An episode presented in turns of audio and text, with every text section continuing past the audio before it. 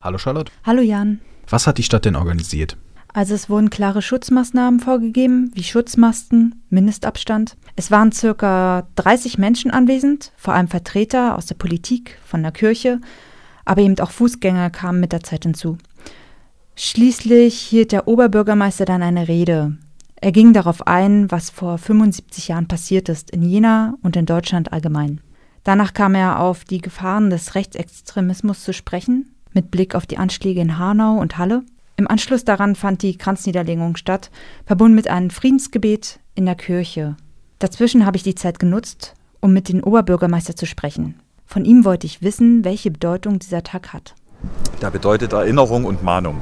Ähm, gerade beim runden Jubiläum und heute hier gemeinsam vor der Kirche, mit der Kirche, die gleich eine Anschlussveranstaltung hat, sich zu erinnern an die schlimmen Dinge, die damals passiert sind, bevor dann der Tag der Befreiung kam und erinnern heute, dass es Tendenzen gibt, politische Tendenzen, die das Gedankengut, das damals gelebt wurde, auch wieder hoffähig machen wollen. Und das können wir nicht wollen und dann sind solche Gelegenheiten Gelegenheiten des Erinnerns und Mahnens gleichzeitig. Nicht nur die Stadt hat dem Tag gedacht, auch die Linke hat zu einer Veranstaltung aufgerufen. Am Denkmal am Heinrichsberg hat Gudrun Lukin eine kurze Rede gehalten. Danach wurde eine Schweigeminute abgehalten. Lena Günger und Thorsten Wolf haben danach Blumen niedergelegt. Wie kommt es denn, dass die Linke zusammen mit der Vereinigung der Verfolgten des Nazi-Regimes, Bund der Antifaschistinnen und Antifaschisten, kurz VVNBA, eine eigene Veranstaltung abhalten?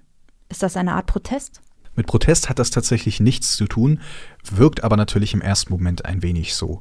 Ich habe darüber mal mit Thorsten Wolf geredet. Ich muss mit meiner Kollegin Dr. Gudrun Nukin und Lena Güngör äh, haben wir Plenumssitzungen, weil wir einen 1,2 Milliarden Euro starken Rettungsschirm über Thüringen bannen wollen. Ähm, und das wird heute ähm, diskutiert äh, im Landtag und das, so sind wir leider nicht da. Es fängt um 12 an. Also ausschließlich terminliche Gründe? Ja, genau. Er hat aber auch noch einen Punkt aufgemacht, der viel diskutiert wird.